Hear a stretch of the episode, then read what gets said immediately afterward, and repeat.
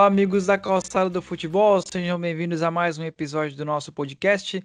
Hoje, com mais discussões sobre o Brasileirão e a maluquice que tem sido esse campeonato até agora, com várias surpresas, zebras, times favoritos perdendo e tropeçando a todo momento. Estou eu, Lucas Coelho, já tomei um chazinho aqui num frio descomunal em Joinville. Não sei como é que tá em, em São Paulo e em Guaratuba, quero saber, claro. É, estou ao lado do José Vitor e do Antônio Pokreviec.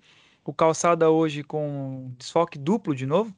Dessa vez sem o André Lux e sem a Sabrina Quariniri. Pelo jeito, quem está no Z4 do Brasileirão não participa do Calçada, né? Porque tem sido assim na maioria das vezes. É, como é que vocês, vocês estão, Zé e Antônio? Olá, pessoal. É, voltamos para o podcast mais desfalcado do Brasil.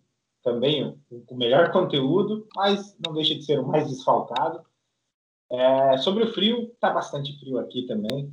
Aqui a gente tem previsão de 7 graus para os próximos dias aqui em Guaratuba, então é, é bom ficar embaixo das cobertas e assistindo futebol aí os próximos dias. E aí, pessoal, bom, bom dia, boa tarde, boa noite, né? Aqui em São Paulo, boa noite. Também está fazendo um friozinho hoje, é, mas está um, um, friozinho gostoso, assim, dá para usar um, um casaco, é, mas também tô, tô de bermuda. É, caso algum ouvinte esteja interessado em saber dessa informação. Então, tá aí registrado. E, poxa, eu tô de volta depois de duas semanas. Eu prometi para mim mesmo que só ia voltar é, para o podcast quando o Grêmio saísse da lanterna do campeonato.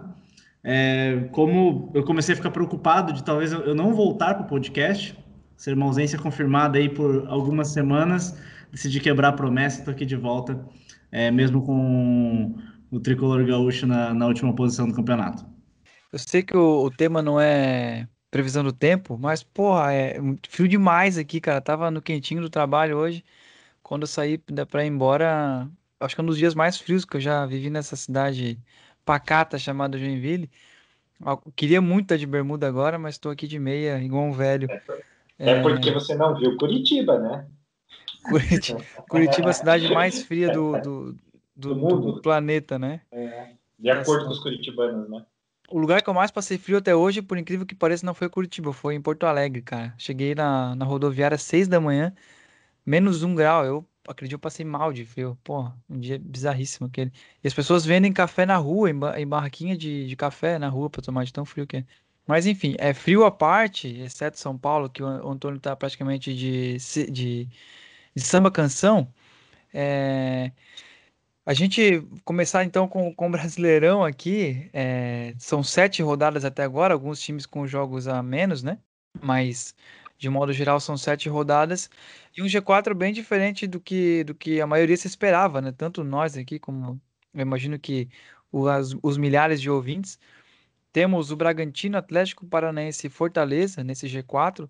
Apenas o Palmeiras ali cumprindo a obrigação dentre os favoritos, dos favoritos, nossos principais favoritos, até entre nossos palpites.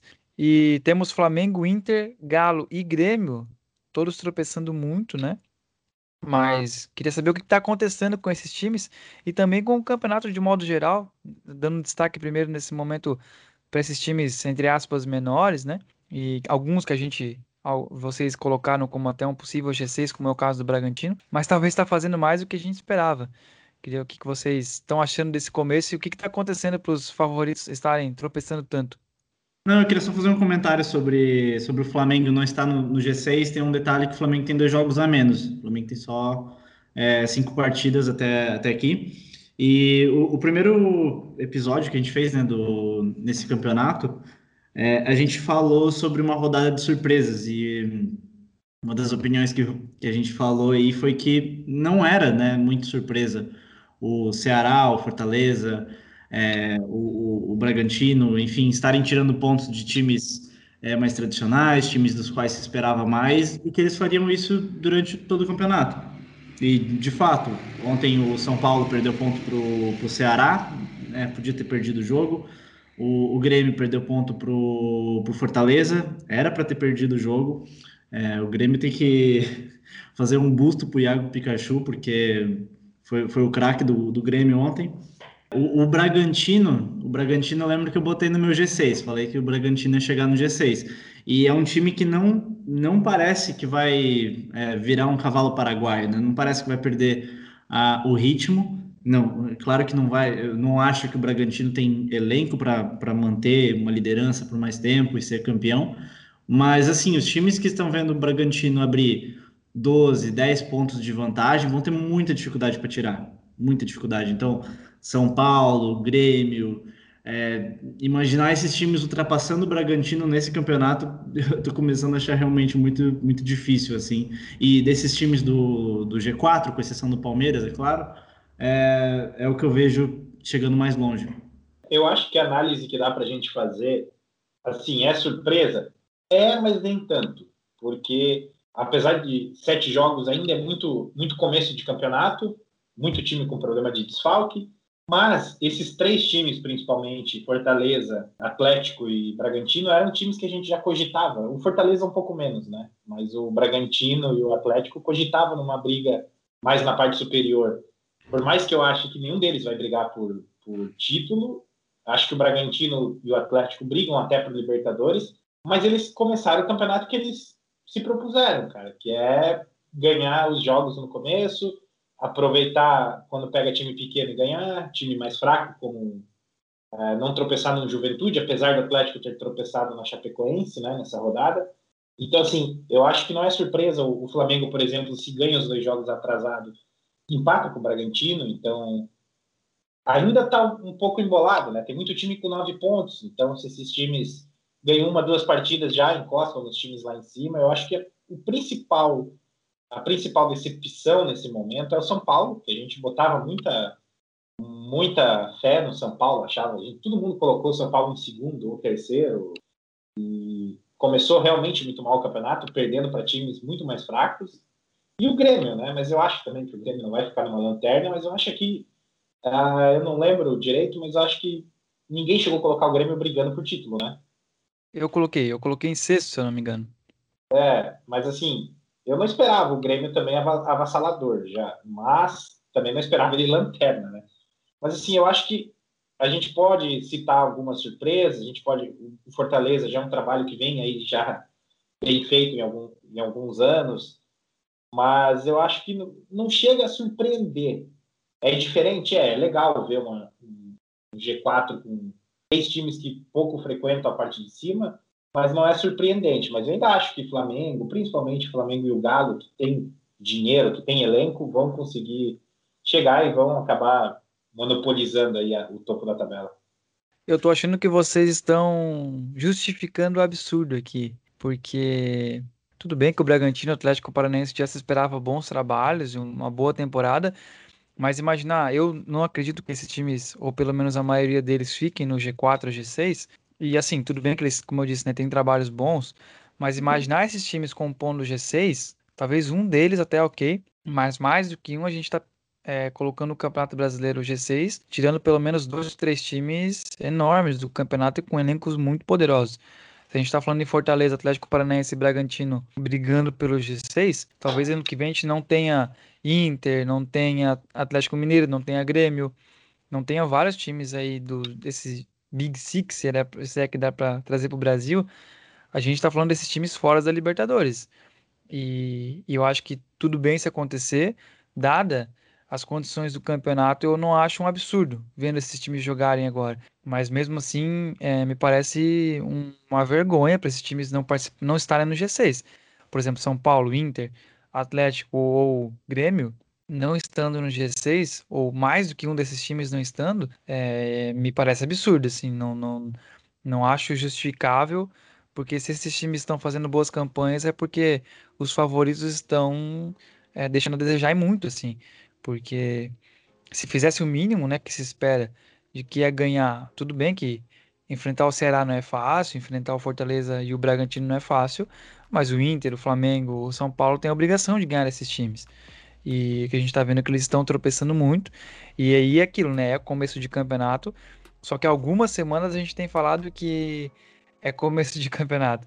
O São Paulo a gente tá falando que vai melhorar, que vai brigar, que vai chegar bem. Só que a gente tem falado essas sete rodadas, né? E eu também acredito que vai melhorar, mas também é o que eu já venho falando alguns episódios, acho que há duas semanas, que talvez quando melhorar já vai ser muito tarde, né? Talvez seja tarde pro título, como já tá aparecendo um pouco, E, e daqui a pouco chega até a ser tarde para um G, G4. Acho que G6, assim, o São Paulo não estar no G6 é um descaso, assim, um absurdo. E porque eu imaginava o São Paulo com uma obrigação até no G4, assim. Mas acho que o mínimo é G6. Eu, eu concordo que é absurdo. E acho que os times que, que ficarem fora de um eventual G6, ou é, ainda mais se for um G8, como foi no ano passado, são times que é, precisam ser cobrados por isso, por sua torcida e tudo mais. É, mas assim, não me surpreende, por exemplo, o, um deles, né, como o Bragantino, o Atlético Paranaense, chegar, chegar, chegar lá. E como você falou, tipo, não é mais começo, começo de campeonato, não passou três rodadas. Acho que quem tá com esse sentimento de muito começo de campeonato é o Flamengo e o Grêmio. São times que têm é, rodadas a menos. Mas o São Paulo, por exemplo, em sete rodadas não, não ganhar nenhum jogo, fazer quatro pontos, está quase na metade do primeiro turno já. E o São Paulo tem uma, uma sequência muito difícil pela frente agora. É, não é absurdo é, imaginar que o São Paulo não vence esses próximos jogos. Que o São Paulo pega agora Corinthians fora de casa, o Bragantino, líder em casa. É, em seguida pega o Internacional, o Bahia, o Fortaleza, o Flamengo e o Palmeiras. É... Ah, e depois o Atlético Paranaense.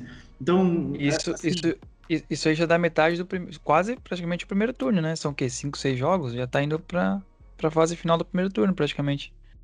Exatamente. E, e se, se, se, não passar por essa sequência com, é, com bom aproveitamento, a gente vai começar a falar de, de queda do, do Hernan Crespo. que a gente estava falando que ia ser o técnico campeão brasileiro. Né? Eu, pelo menos, apostei nisso. Eu, eu, eu, gostei bastante do Campeonato Paulista do São Paulo. Achei que era bastante promissor ia ter evolução, mas não foi o que aconteceu, né? Tipo, parece que o time desandou, assim, em algumas semanas e está sofrendo muito com lesões também. O que o Flamengo, por exemplo, está tendo de desfalque, o São Paulo está tendo de, de lesionados.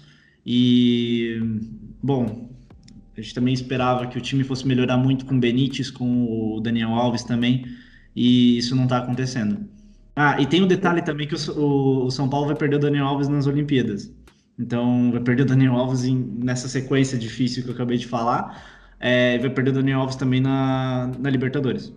Eu, eu acho que o principal para esses times que a gente apontou como favorito e, e que a gente vem cobrando, né, esse, esse esse protagonismo deles, é não deixar distanciar nesse começo do campeonato, né? É, a gente vê que o Grêmio já deixou, apesar de ter dois jogos a menos, mas mesmo que o Grêmio ganhe esses dois jogos, ele vai a oito apenas, né? O Bragantino já tem 15, então é bastante complicado essa deixar distanciar, porque a partir do momento que você deixou distanciar, você chegou ali no, no final do primeiro turno, você já pensa, porra, meu campeonato não é mais título. Por mais que você tenha uma chance remota, mas você já pensa, meu campeonato não é mais título. Então, assim, eu acho que o porquê que eu penso que Flamengo e Atlético Mineiro, por exemplo, não vão entrar nessa equação, porque o Flamengo, mesmo com dois jogos a menos, não deixou distanciar e se ganhar pode chegar lá em cima, então é, não tem problema. O Atlético Mineiro vem tropeçando, mas também não deixou distanciar. O campeonato está muito equilibrado nesse começo.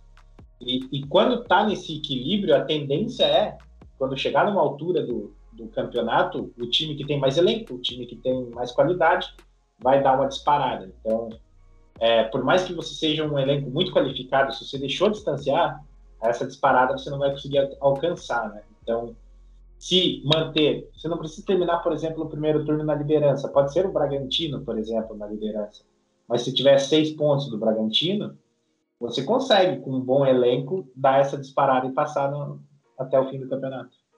Primeiro a gente está falando do Bragantino com 15, empatando com o Atlético Goianiense, né? A gente está fazendo o programa aqui, está passando Atlético Goianiense e Bragantino 0 a 0 Tá no 30 minutos do segundo tempo.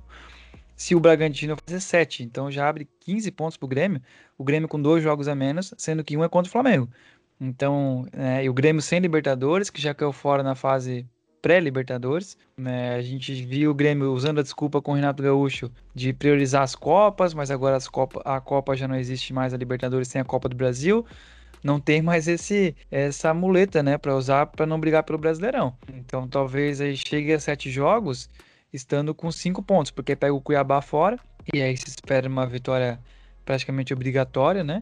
E pega o Flamengo em casa, um, que uma derrota não é um absurdo, né? Até dá para dizer que é esperado ou não, não um absurdo.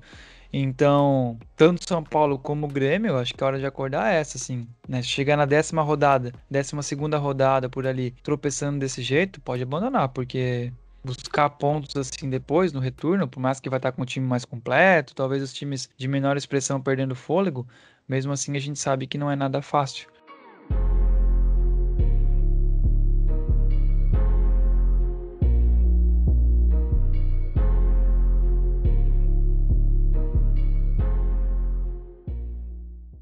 Mas acho que a gente pode entrar um pouquinho nos jogos mais especificamente sobre o E aí dá para começar aqui no, no futebol aquático entre Flamengo e Juventude. O Verdão Gaúcho venceu o Flamengo por 1 a 0 num campo completamente alagado. É, e além de ouvir vocês um pouco sobre o que vocês acharam da partida em si, queria saber se era para ter jogo ou não. Já vou dar aqui minha opinião que eu acho que não. Assim, tinha uma parte do campo, principalmente o lado direito da, da transmissão, né? O campo ali completamente sem condições de jogo. Eu acho que não.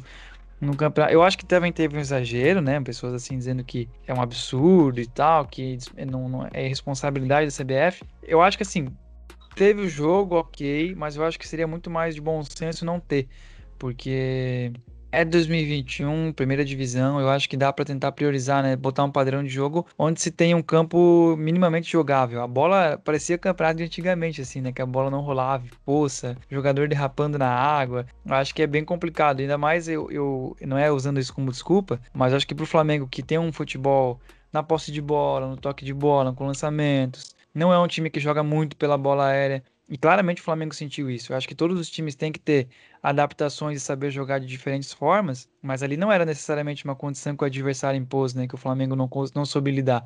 É uma condição é, na, da natureza, de uma estrutura de um campo completamente bastante danificado que o futebol não conseguiu. O jogo, inclusive, foi horrível, né? Domingo de manhã, frio e um jogo completamente horroroso, assim. Não, não teve futebol praticamente. Poucos chutes no gol, ninguém conseguia construir uma jogada de ataque. Num erro do Flamengo, o Juventude fez, é, diga-se, um golaço, né? O atacante do Juventude fez um, um belíssimo gol. E, inclusive, o Mateuzinho é, tava pedindo para esse gol acontecer, né? Acho que ele já tinha tentado duas vezes. Uma bola já tinha parado na água, mas o Diego Alves conseguiu dar um chute para frente. E logo em seguida ele fez de novo e dessa vez não teve, né? Tava parecendo que tava sendo escrito esse acontecimento, né? Tava muito na, na cara que ia acontecer. Inclusive o Rogério Ceni falava para não ficar tocando bola ali e o Flamengo ficava fazendo isso até levar o gol. Mas queria ouvir vocês então sobre o que, que acharam e sobre essa condição do gramado. Cara, é... acho que nem tem muito o que falar sobre o jogo, assim. Quando você topa jogar num gramado, né, na, na, nas circunstâncias em que estava, né, o, no, jogo de ontem do, do Flamengo Juventude, você assume que é uma loteria, né? É, fica totalmente imprevisível, não tem como é, você ganhar um jogo assim com é, é jogando futebol, né? Você vai ver quem que vai errar primeiro, quem que vai ter o escorregão primeiro, qual bola que vai travar na grama e vai ser isso. Eu lembro alguns jogos, assim, na, em campeonatos de, tipo, 10 anos atrás, inclusive... Vou, vou, vou, interromper rapidinho, porque pintou gol aqui, e é do Bragantino. Olha, olha o título do Bragantino pintando. 1 a 0 fora de casa contra o Atlético Goianiense. Atlético Goianiense que a gente já falou que ia tirar pontos de muitos times grandes. Tirou de São Paulo, por exemplo, do Corinthians, e não tá tirando do Bragantino. E o Bragantino chegando a 17 pontos nesse momento, então. Vai lá, Antônio, segue aí. Não, inclusive tava um jogo muito bom entre os dois, assim, tipo, um jogo é, melhor do que do, dos chamados grandes, né? É, mas era isso que eu tinha para falar, acho que sobre o jogo do, do Flamengo. Acho que não devia acontecer, acho que não tinha condições de jogo. E independente de quem for a responsabilidade, né? Porque não é a CBF simplesmente que chega lá e fala vai ter jogo. É, tem de, a, as delegações de ambos os times participam desse tipo de avaliação e topam jogar ou não. Então acho que não, não deve servir como desculpa mesmo. Mas assim, se o Flamengo topou jogar lá, topou a, a loteria, perdeu, deu azar dessa vez. É, num lance assim de inocência mesmo do, do Mateuzinho, que é um lateral muito bom, mas ele é, ele é muito jovem, então eventualmente ele vai cometer é, deslize desse tipo, né? É, e, poxa, você não pode cruzar uma bola daquela na frente da área, assim, num, num, gramado que não tem condição da bola rolar, porque isso pode acontecer e aí o, o, o Peixoto, né? Tava em casa o, o Peixoto e mandou aquela bomba de fora da área, foi um golaço mesmo. É, para o Flamengo é muito ruim, né? Porque dependendo da, da, das circunstâncias que chegar no fim do campeonato, vai lembrar que perdeu ponto é, para o Juventude fora de casa, que não podia acontecer. Vai lembrar que é, perdeu um jogo no último minuto contra o Bragantino também, é, que era outra coisa que não podia acontecer. Não por ser o Bragantino, mas por ser o Flamengo jogando em casa. Não, pode perder ponto no último minuto, assim, né? É, não pode não matar uma jogada como não matou na, na última partida. Enquanto isso, o Palmeiras, que para mim pode ser é, um, um, grande competidor, está ganhando jogos com uma sorte que o Flamengo não está tendo, com uma malandragem que o Flamengo não está tendo. É, o Flamengo está tá jogando melhor, mas não está conseguindo é, converter isso em pontos em alguns jogos, enquanto o Palmeiras jogando um futebol é, não tão bom está conseguindo é, juntar os três pontos e, tá, e, e por isso está no G4 hoje, é, nessa sétima rodada. Cara, é, só uma observação sobre essa questão do gramado. Eu sempre vejo as pessoas falando de ah, o time que joga com a posse de bola tem mais dificuldade. Concordo com tudo, mas se o teu time é melhor, se teu time é, tem um elenco melhor, tem jogadores mais bem preparados, você tem que se virar, cara. Se você é bom, se você joga bola, você tem que se virar, porque atrapalha os dois. O Juventude também não joga polo aquático, tá ligado? O Juventude também joga futebol. Então, eu acho um pouco desculpa isso de, ah, o gramado, o gramado, o gramado. Então, assim, porra, o, o, o Flamengo não joga com bola pra área. Porra, o Rodrigo Muniz é um bom cabeceador, o Bruno Henrique é um bom cara na bola aérea, sabe? Começa Pedro. a usar isso. O Pedro, é, então, assim, é, pô, é meio, me parece um pouco desculpa, sabe? Ah, porque atrapalha o Flamengo que joga com bola no chão. É, eu nunca concordei com isso, cara. Atrapalha os dois times, cara. Se teu time é melhor, ele tem que saber se adaptar melhor do que o outro que é mais fraco. Zé, eu vou. Só, só deixa eu. eu concordo contigo que é meio desculpa, assim. E. Mas se imagina no lugar do jogador de juventude que sabe que vai pegar o, o Flamengo bicampeão brasileiro, que é, você, viu nos jogos contra o Coxa, né? O Coxa é um time talvez aí páreo com, com o Juventude hoje. O, o, Flamengo domina o jogo, tem, tem muito mais volume. É, aí de repente você tem um um, efe, um, um fenômeno né, da natureza assim que impede que o Flamengo jogue futebol, é perfeito. É a chance que você tem ali de arrancar ponto desse time. Concordo, concordo que o Juventude soube usar muito bem isso, mas eu acho que não pode ser desculpa, cara. Se o teu time é melhor, tem jogadores mais criativos, mais jogadores com, com várias características diferentes, tem jogador alto, tem jogador rápido, tem jogador isso, tem jogador aquilo, você tem que saber usar o elenco que você tem para né, é, pular as adversidades, cara. Não, eu concordo com isso. Faz total sentido, mas numa liga séria isso não acontece. De você nivelar é, por é, algo extracampo, assim, isso não acontece. Isso eu concordo, não deveria ter esse jogo, mas teve, então se vira. É, não se imagina isso, ah. por exemplo, um jogo da Premier League ou da La Liga, da Bundesliga com um gramado nesse nível, assim, né?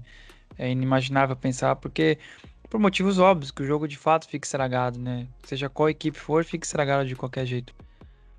É, e o Antônio puxou um, um, ponto ali, já vou aproveitar para é, engatar nisso, que é a questão Palmeiras, né? Que continua não fazendo bons jogos, venceu na Bahia das Almas, na Bacia das Almas, o Bahia com 3 a 2 com o gol do Breno Lopes, ex-Jack, no último lance.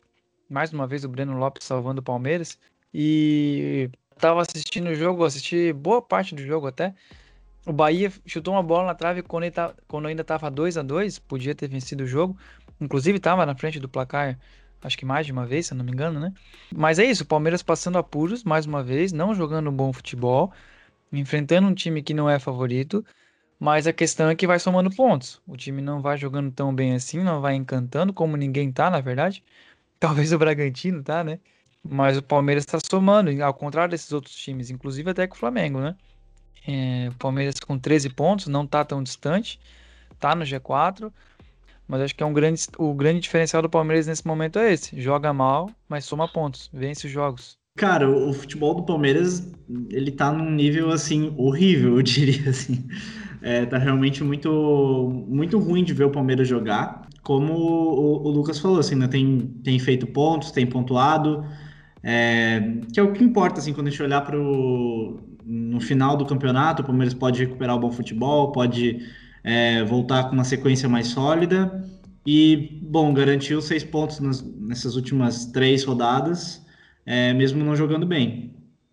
E te, tem sido assim, né? os campeonatos que o Palmeiras ganhou é, nessa, nessa era Crefisa, é, eles foram todos os campeonatos que o Palmeiras ganhou sem, sem jogar um grande futebol, sem, sem jogar bem, é, sem ser um, um grande farol tático, digamos assim. É, não foi um time que, por exemplo, influenciou outras equipes a se desenvolverem é, mais taticamente ou de correrem atrás do, do Palmeiras. É, ganhou com futebol pragmático sempre. E esse ano, se houver uma brecha, é, o, o, Palmeiras vai, vai tentar ganhar assim novamente, assim. É, porque também é o estilo de jogo do, do Abel Ferreira, ele é, ele é um... Eu, eu acho absurdo, assim, né, fazer uma comparação por ele ser pragmático, por ele ser é, um técnico com mentalidade mais defensiva, comparar ele com um Luxemburgo, comparar ele com um Felipão, com um Cuca ou qualquer outra pessoa que tenha ganho alguma coisa com o Palmeiras. Acho que ele tem um, um estilo defensivo mais dinâmico, que entende melhor o futebol moderno, que é, marca e, e, marca forte em todas as faixas do campo. É, mas é o estilo dele, não é um, um, cara que vai propor o jogo, né? E chora, né? E, e chora. Meu Deus do céu. É, chato, é um técnico chato. chorão. Chato. Chato demais, cara. Toda hora pedindo reforço. Pô, cara, isso daí uma hora pode complicar o vestiário, cara. Sabe? Toda hora você você reclamando, falando que precisa de reforço, que teu time não tá do jeito que você queria, pô, os jogadores que estão lá vão falar, porra, o que que eu tô correndo aqui por quê então, cara? Pra esse cara ficar me... Não tô fazendo previsões e, e, e acho que a gente Óbvio que a gente está aqui para isso, né? Mas a gente acaba fazendo umas previsões e tudo muda, né? Como foi ano passado, né? Todo mundo é, é exaltando São Paulo, que foi derretendo no campeonato. Então, eu não estou gostando da, da, abordagem do, do Abel, assim, sabe? Ele ganha, pô, tá belezinha, porra, que legal, parece um cara maneirinho. Ele perde, é culpa dos outros que criticam ele, é culpa de, de todo mundo, cara. Pô, cara, calma aí, velho joga direito aí, mas tá fazendo o que tem que fazer, né? O Palmeiras tá ali, tá, vai seguindo e vai brigar pelo título. Não, não sei se até o fim aí, mas vai ficar pelo menos em, na parte de cima da tabela.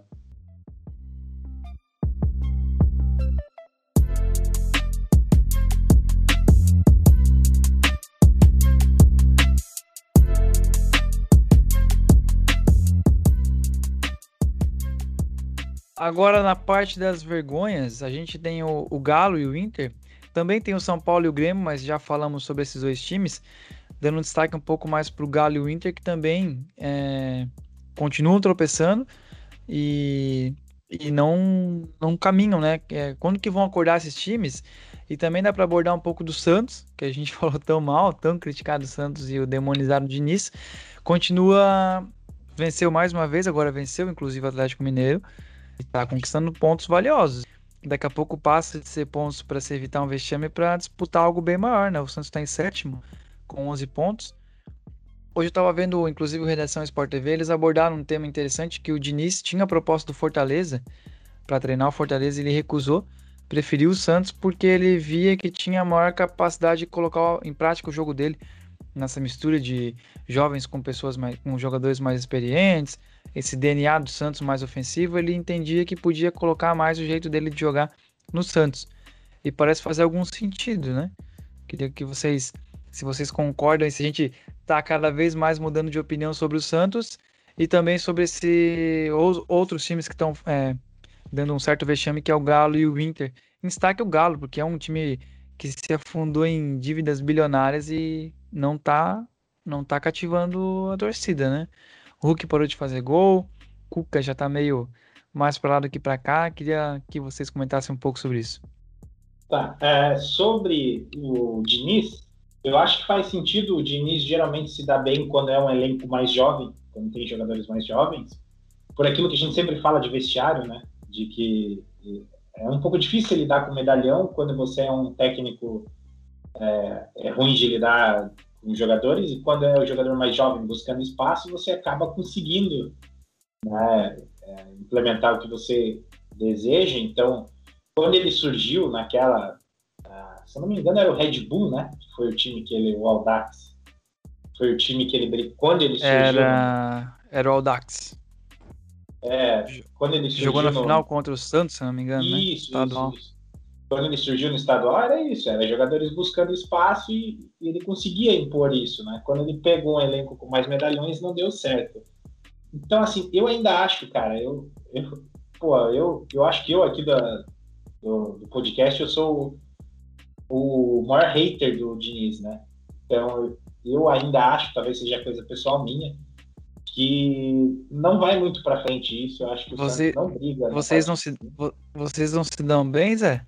Tem uma, per, tem uma perninha para ele? Mascaradinha? É, eu sou perninha. Eu sou perninha. Apesar da minha perna ser bastante comprida, né? Mas eu sou um perninha para ele. Mas ele, é, eu acho que não. Cara, eu ainda acho que não. O Santos tem muitos problemas. Ah, a única coisa que a gente pode destacar do Santos é uma coisa que, que sempre foi destaque do Santos, que é base, né? Que é, é incrível como eles conseguem colocar garoto jovem para jogar, molecada para jogar, e essa molecada sempre corresponde. É, acho que o, o, programa aqui é o maior inimigo, mas também o melhor amigo do, do Fernando Diniz, porque quando a gente fala mal dele, é o momento de redenção, logo em seguida ele, ele tá no topo. Então, poxa, assim, acho que em compaixão com o Diniz eu não vou falar bem dele dessa vez, acho que precisa esperar um pouco mais, é, precisa mostrar um pouco mais de solidez do trabalho dele, acho que as ideias dele no Santos aos pouquinhos vão, vão aparecendo também, não dá para dizer ainda é, que o time já tem a cara dele, mas o, Galo, em compensação, ele, ele tá jogando esse futebol desde a primeira rodada.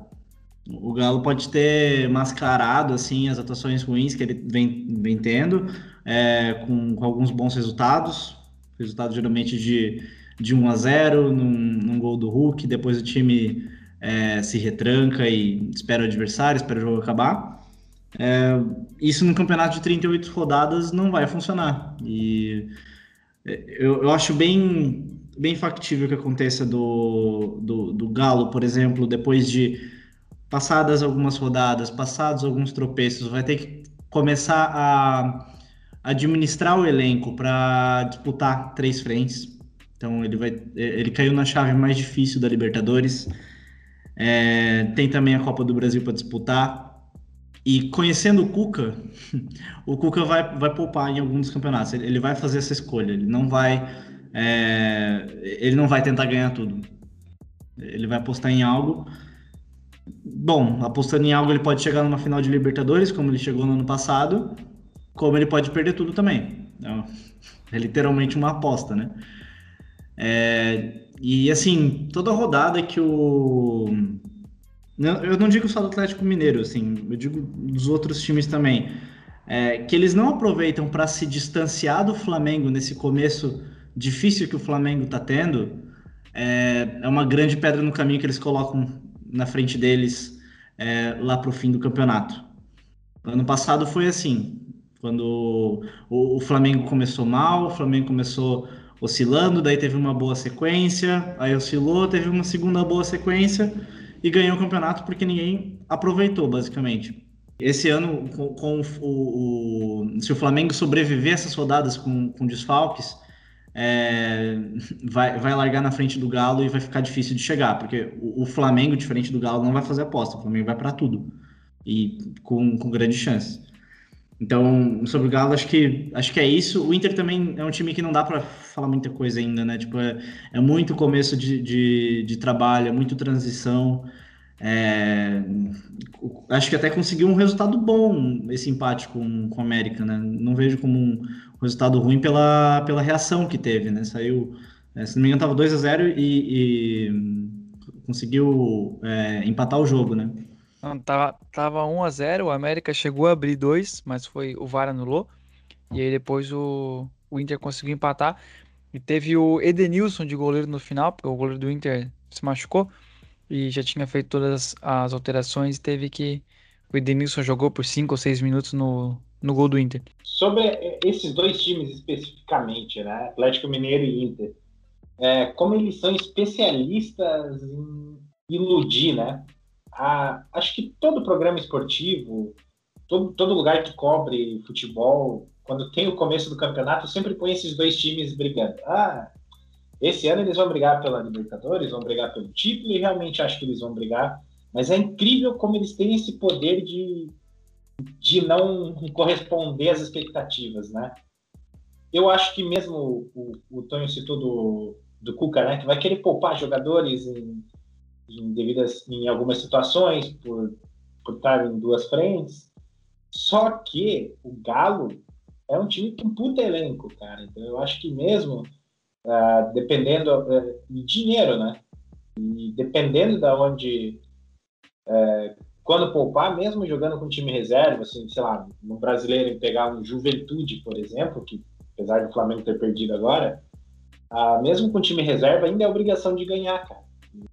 Tem um elenco bom, tanto titular quanto reserva, então, por mais que tenha isso, é obrigação de de estar lá em cima. O Inter eu já não acho no, no, mesmo nível do Atlético Mineiro, né? Eu acho que tem bons jogadores, mas não tem esse nível do Galo. Mas mesmo assim, a gente tem que ver essa mudança de trabalho agora. São técnicos diferentes, é, filosofias é, um pouco diferentes também. Vamos ver né, como o Inter vai se sair. Eu acho que agora, com essa mudança de treinador, talvez dê esse, esse choque que os times sempre procuram, né? É, eu concordo que o Galo tem a obrigação de ganhar sempre, é, inclusive se estiver poupando jogador, mas com, com o time titular já não tem jogado um, um, futebol que justifique, né? Essa, esse favoritismo que a gente coloca no Galo por ser um time milionário, por ter um elenco mais forte. É, então, acho que, assim, com um time titular já tem passado por problemas, quando, quando tiver poupando o jogador, vai, vai ser ainda mais grave, assim, vai gravar ainda mais. Vocês acham que pode é, surgir, sei lá, um. Ah, porque o Cuca é o Cuca, né? Ele vai ter o Cuca Ball dele. O Cuca não é conhecido por futebol bonito, por futebol vistoso. Né? E vocês acham que pode acontecer de, do Cuca balançar no, no, cargo aí, meio, meio já, né? Meio, meio logo? Eu acho que sim, mas talvez dependa muito da Libertadores, porque o Galo venceu a Libertadores com ele, inclusive em 2013. Eu acho que, por exemplo, vamos dizer que o, Inter, o, o Galo caia fora nas oitavas de final da Libertadores e não, não tem uma arrancada ou um futebol mais convincente no Brasileirão, eu acho bem possível, sim. O, Inter, o Grêmio, oh, tô confundindo o Inter com o Galo a todo momento.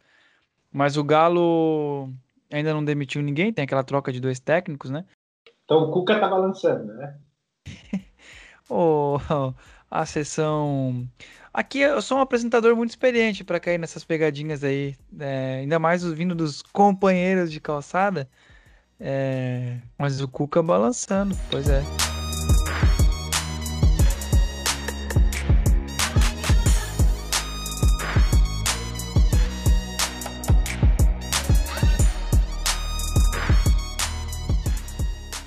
Pode passar então para a Eurocopa. Uh, acho que a gente pode falar um pouco mais rapidamente disso, porque até agora a gente não, não comentou sobre isso, se eu não me engano. Mais da Copa América, mas foi naquela parte mais polêmica da Copa América, se ia ter ou não a competição. E dá para comparar aqui, eu não sei se vocês estão acompanhando tanto a Eurocopa quanto a Copa América, ou nenhuma das duas, ou as duas.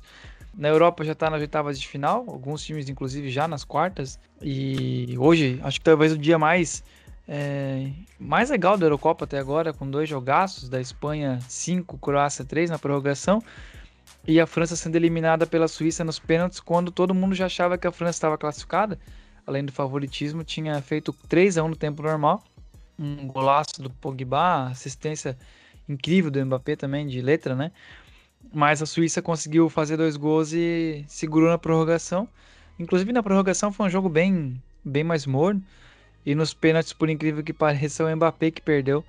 Né? Talvez um dos heróis do título de 2018 da, da França na Copa do Mundo perdeu o pênalti decisivo. E, e aí eu queria já fazer um comparativo aqui, que o torneio aqui latino-americano num clima bem menos animado, eu acho. Não sei se vocês vão concordar, mas ao meu ver, eu tenho acompanhado, eu tenho acompanhado praticamente toda a Eurocopa e muito pouco da Copa América, mas pelo que eu vi assim, alguns jogos do Brasil e principalmente do Brasil e Argentina, mas mesmo assim jogo, jogos muito fracos, né? Campos horríveis, no Engenhão, por exemplo, o gramado é um pasto e ainda mais sem torcida, que além de tudo na Europa, além dos jogos serem melhores, tem o clima de torcida que não tem, né? E mas enfim, o Brasil amplamente favorito e eu acho que talvez a Argentina consiga tirar o título do Brasil se o Messi estiver num dia inspiradíssimo. Mas fora isso, eu acho que o grande destaque é essa esse anticlímax, né? Eu não, eu não vejo ninguém que está acompanhando a, a, para valer a Copa América ao meu redor, assim. E até porque tem jogos muito tristes de ver, né? Peru e Bolívia, Venezuela e Equador, é muito difícil. Ao contrário de ver, por exemplo, Suíça, Suécia e Ucrânia, que é uma das oitavas de final, né? É um jogo muito assistível. Suécia e Ucrânia, ao contrário de, sei lá, até mesmo Argentina e Paraguai, por exemplo, é um jogo que muito fraco de, de se assistir. Mas o que, que vocês estão achando das duas competições? Se estão acompanhando? E o que, que vocês têm para. E se concordam, né? Que a Copa América é completamente sem graça perto da Eurocopa. É, é, é, assim, eu acho que a, a principal questão ali do, do, de ter graça ou não, acho que é a torcida, sem dúvida, né? É, é, os jogos na Europa com torcida, a volta da torcida né, nesse, nesses torneios de seleção, então é uma Copa, uma, uma Eurocopa diferente, com várias sedes, então é, o time jogava com a torcida de casa mesmo, muitas vezes, alguns dos times, né? Então é, tem essa diferença. Sobre a qualidade, eu discordo um pouco do Lucas nessa questão que nem foi dos jogos sofridos. Cara, na Eurocopa também tem jogos, jogos sofridos. É, você pegou uma oitava de final da Eurocopa, sabe? Se você pegar um jogo de fase de grupo, também teve jogos, jogos sofridos. É, eu acho que o ponto que eu discordo é que, beleza, a gente até estava discutindo isso antes do programa, né? Que os três últimos campeões foram, foram europeus e, e é, da Copa do Mundo, né? E da Eurocopa é óbvio que foram europeus, né? Eu não acho uma diferença técnica tão grande. Por exemplo, quando você vê os sul-americanos jogando a Copa do Mundo, é, são times que, que dão trabalho, cara. Assim como esses europeus, sabe? Portugal, a decepção que foi Portugal com, essa, com esse elenco que é muito mais forte do que o elenco que ganhou a Eurocopa. Né? Se você for olhar o time titular de Portugal, com Bernardo Silva, com Diogo Jota, com Cristiano Ronaldo, com Bruno Fernandes, que está voando no Manchester. Mas, mas é... perdeu para a Bélgica, né, Zé? Que é uma das favoritas também. Tudo bem, mas, mas eu acho assim que se o Peru tivesse jogando, o Peru jogou Copa do Mundo, se o Peru tivesse jogando uma Eurocopa, né? É, é, ridículo fazer essa comparação, assim, né? O Peru jogando uma Eurocopa. Mas eu acho que o Peru também não seria um saco de pancada, Peru, o Peru jogaria de igual para igual com vários desses, dessas seleções médias da Eurocopa, né? Que não são ali França, é, até mesmo a Bélgica hoje em dia. Então, porra, olha a Áustria aí, cara, o que, que a Áustria fez. É, a, a Hungria quase complicou o grupo da morte.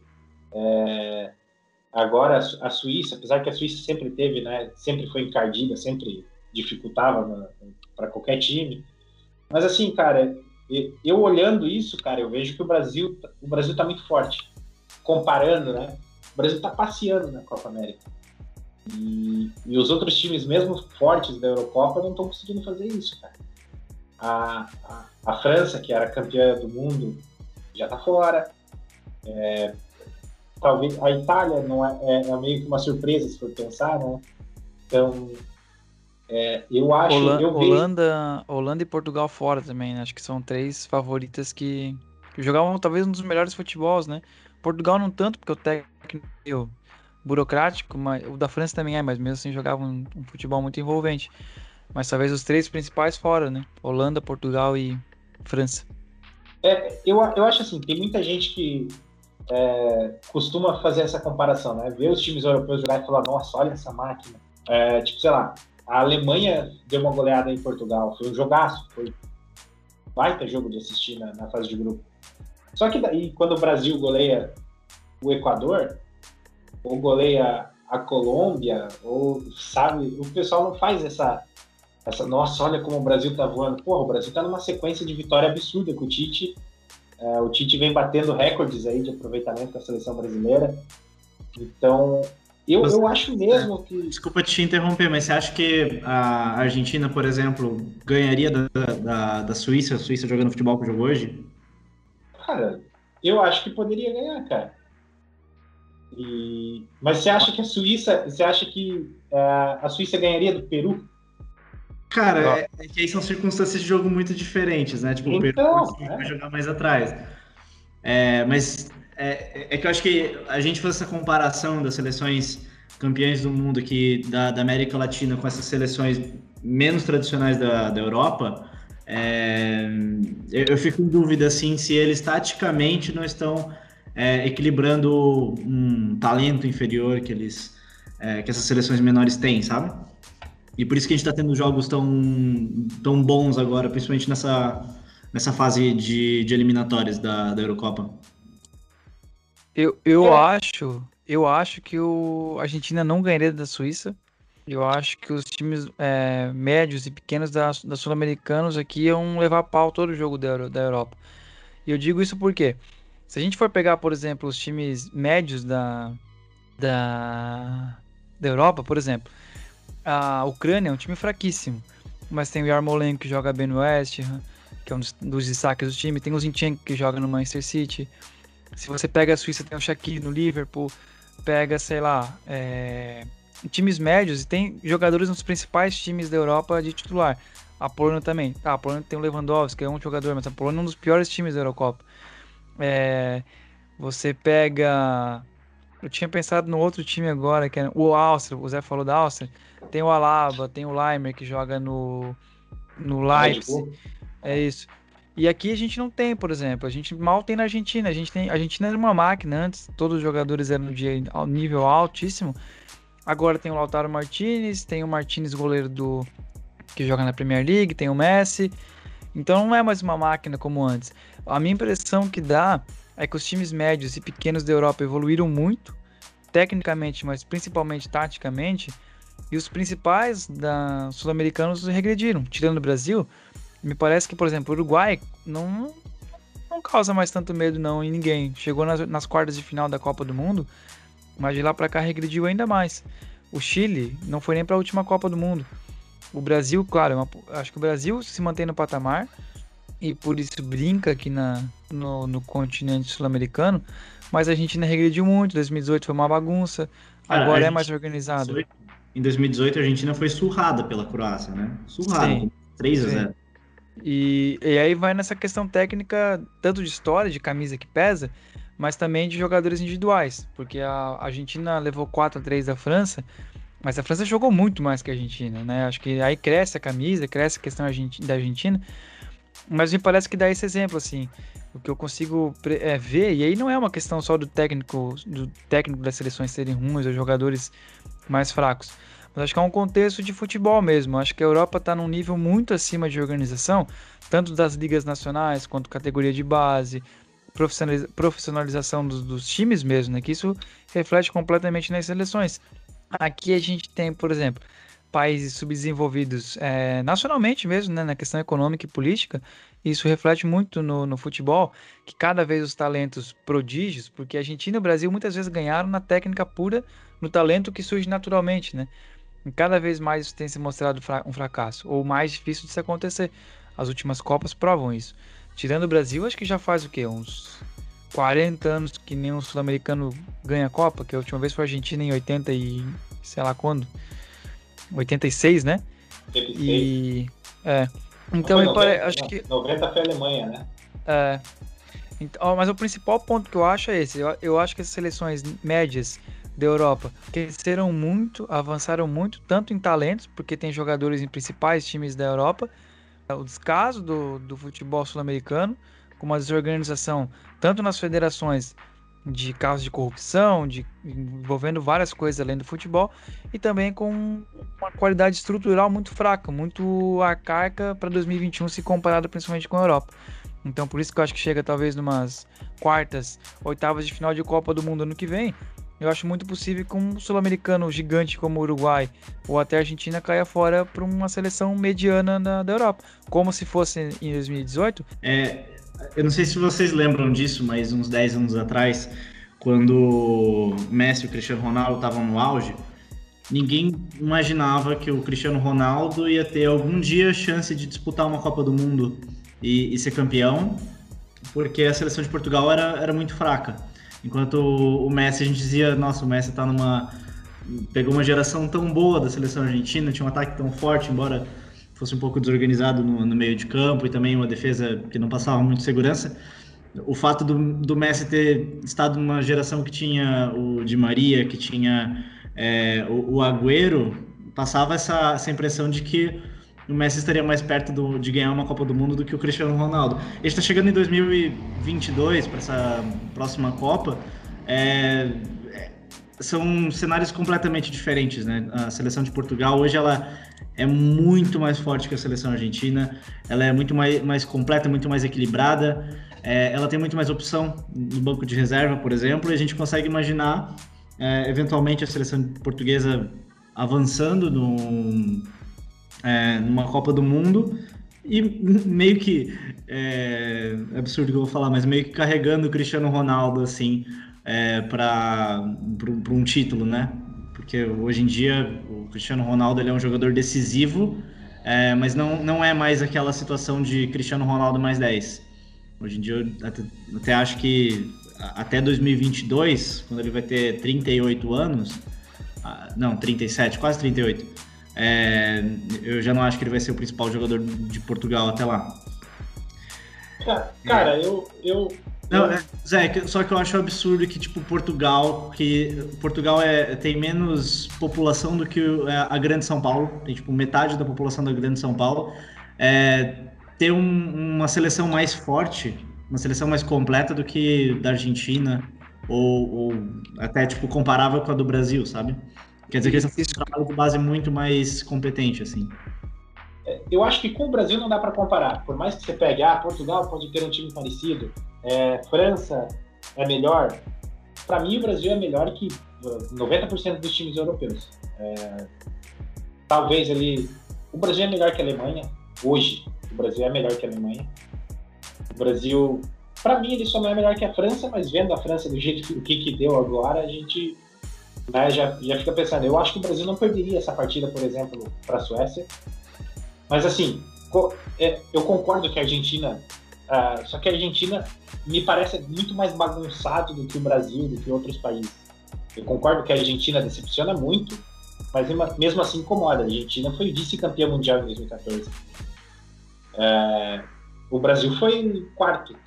Então, calma aí, não é, não é tudo isso. Esses times que a gente vê muito forte no papel, é, porra, tá titular em tal time da Europa, porra, eles jogam na Europa porque eles são europeus. Primeiro de tudo, os, os times precisam ter uma cota gigantesca de europeu no, no time para poder bater as regras da, da UEFA e tudo mais.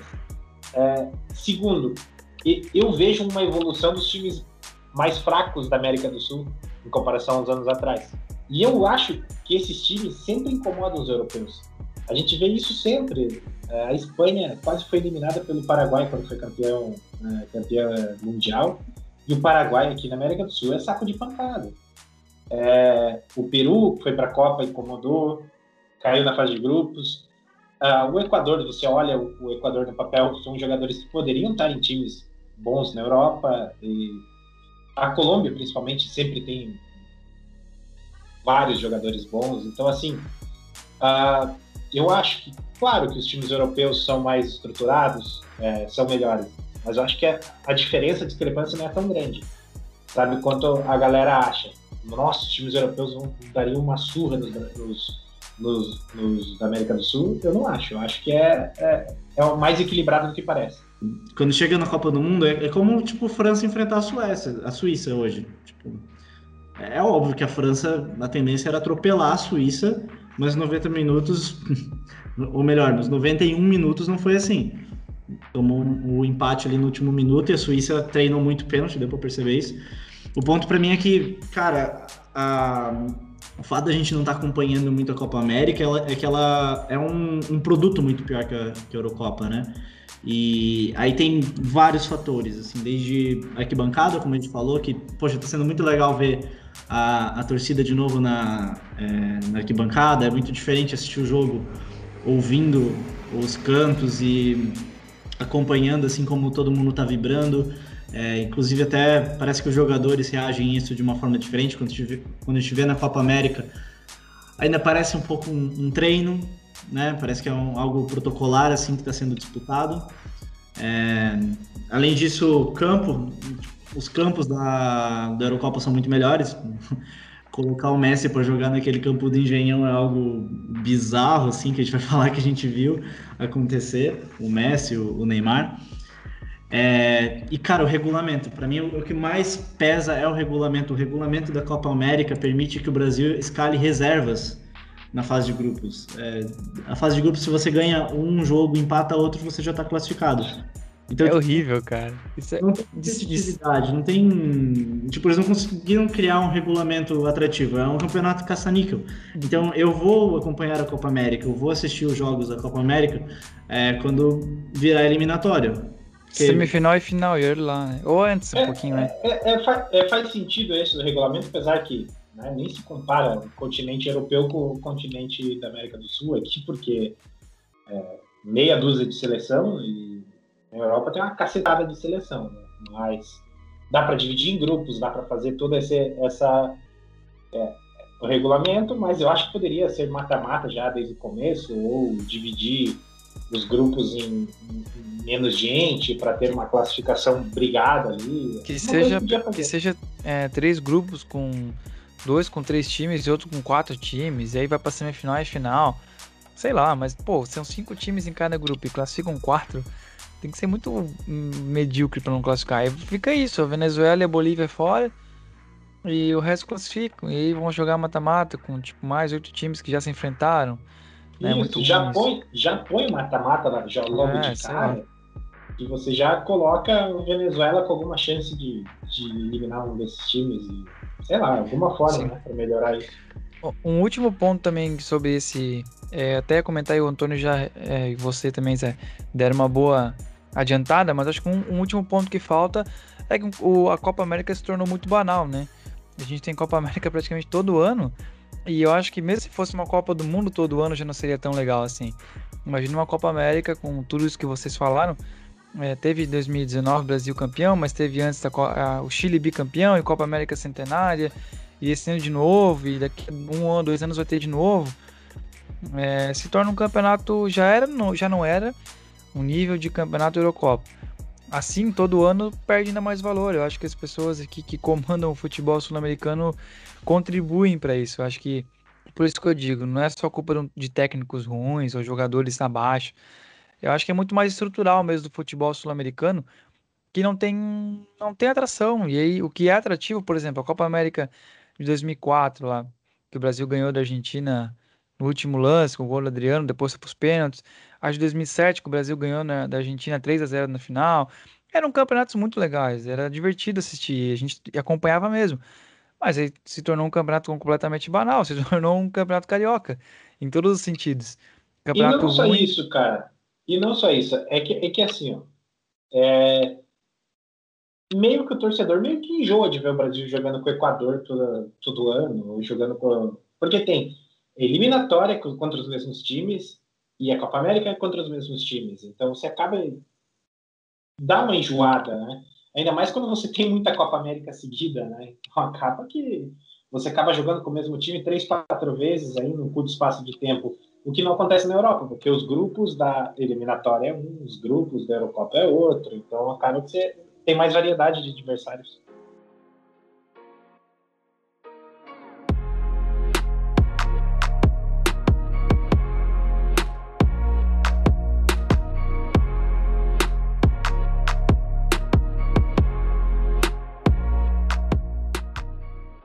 O José trouxe uma proposta muito boa hoje, que é um quadro novo aqui, é, para a gente fazer o destaque da rodada. E aí aqui vale jogador, técnico, torcida, acontecimento, o que, que vier na cabeça que foi destaque para cada um. E para a gente meio que fazer um. Pode ser um comentário bem. Acho que é uma ideia de um comentário bem breve, né? O que, que se destacou e por quê. E já que você deu a ideia, vou começar contigo, Zé. Manda ver o teu grande momento da rodada aí. É, cara, eu, é, o destaque da rodada para mim é, veio da Série B, que foi aquele lance do Cano erguendo bandeira é, em alusão aí ao movimento LGBT, é, o Dia do Orgulho LGBT, e, e foi uma coisa muito marcante para o futebol, né? Principalmente o futebol brasileiro, que dificilmente tem essas essas manifestações. O Vasco mais uma vez pioneiro nessas nessas causas sociais. E o ponto negativo é os arrombados que fica reclamando de, disso daí, né? Os caras que falam que é geração mimimi, mas não pode ver uma, uma cor diferente no, numa bandeira que já ficam eles de mimimi, né? Então, mas o ponto positivo foi esse. É, é, parabéns aos clubes que se posicionaram. Não sei se a gente deve dar parabéns porque é meio que obrigação você fazer isso, né? Você respeitar as diferenças mas e fica um puxão de orelha aí, a crítica aos times que não se posicionaram, entre eles o meu time, que não, não se posicionou em nada no, no dia de hoje. Só rapidinho, é... sim, acho que é o momento mais marcante mesmo, até o Vasco mudou, pô, é uma tradição total a faixa ali, né, a faixa na horizontal no, no, no, no, uniforme trocar pelas cores do arco-íris é muito, muito, muito simbólico. Eu acho que rompe, rompe barreiras enormes assim. E o Cano, né, erguei a bandeira, depois ele botou a foto no Twitter com arco-íris e botou várias publicações no Instagram. Uma voz bem ativa mesmo, a causa LGBTQI+. E, e aí uma coisa legal pontuar que o Jack foi muito criticado hoje, porque não, não tinha se manifestado, coisa que tinha feito nos últimos tempos. No Dia do Trabalhador fez um post muito legal, é, tanto com a arte, mas também com o texto, né, o, que, o conteúdo em si.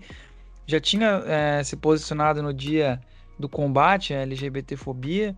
Enfim, dia, acho que até no, no, no 31 de março, 1 de abril, sobre a ditadura, acho que o clube também se posicionou, que impactou bastante. E hoje não tinha, é, não tinha se manifestado. E aí muitas pessoas começaram a cobrar. Até o presidente do JEC se manifestou, falou que não tinha acessado as redes sociais, mas a comunicação do clube disse que estava programado um post. E aí das críticas veio muitos elogios, porque eu, eu pelo menos nunca tinha visto um post assim entre os clubes.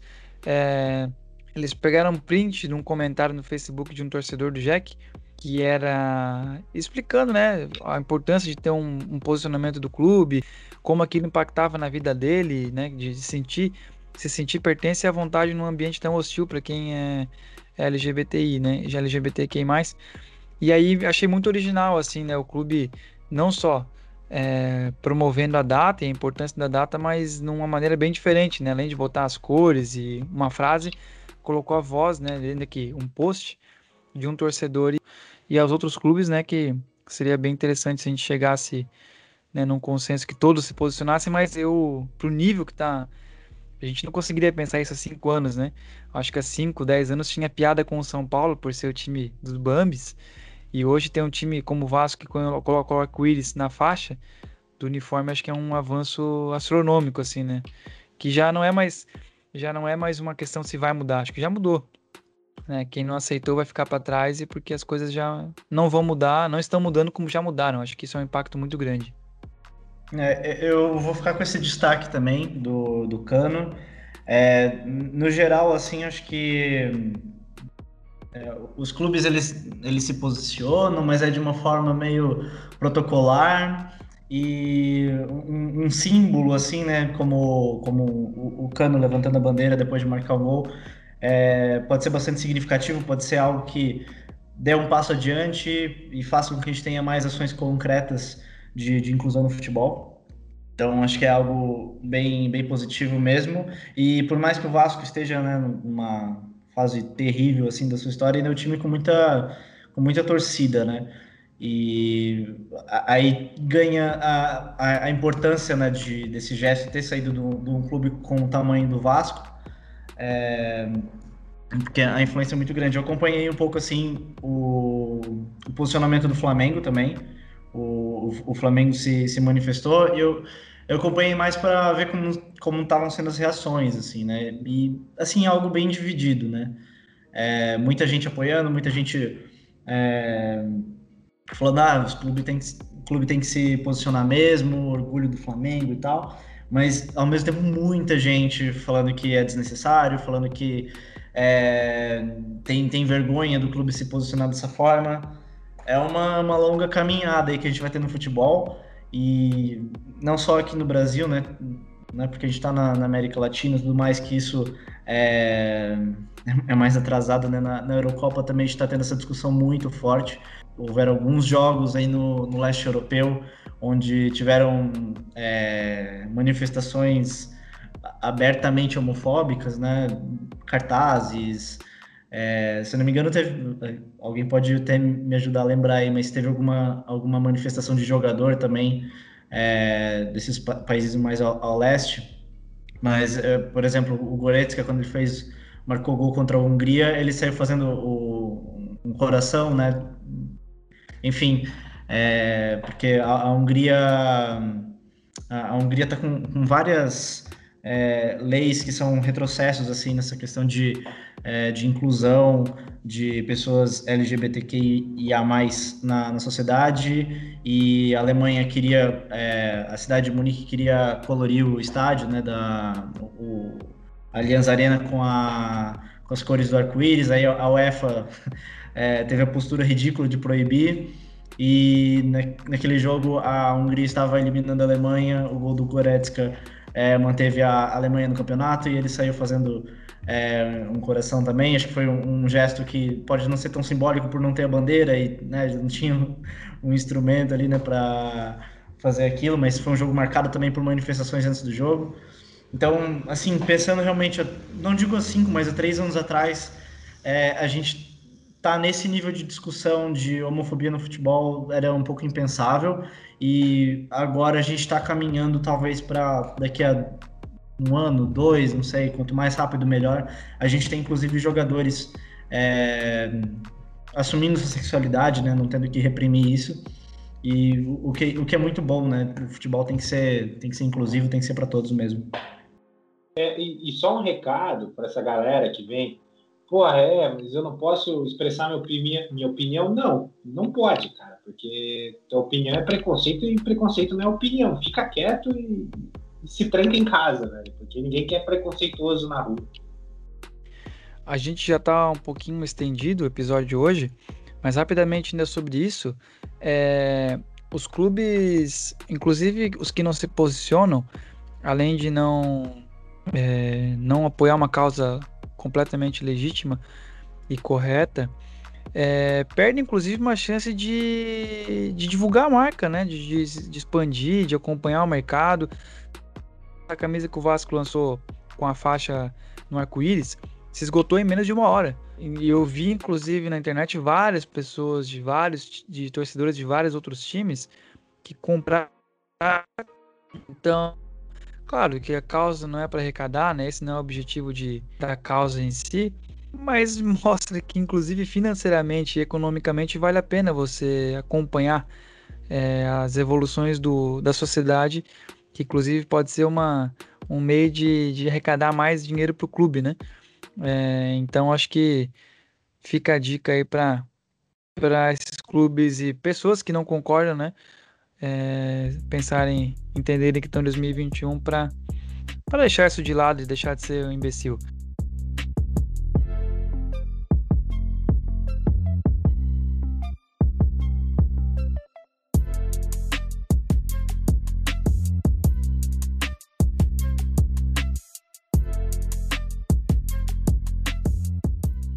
E aí, por fim, a gente ainda tem agora o grande momento que é as dicas de livros, séries, filmes e o que vier na cabeça.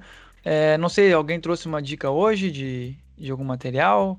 O Zé já disse que não, mas ele já contribuiu semana passada. O Antônio que ainda não, não contribuiu. Tá, tá devendo para você alguma coisa hoje?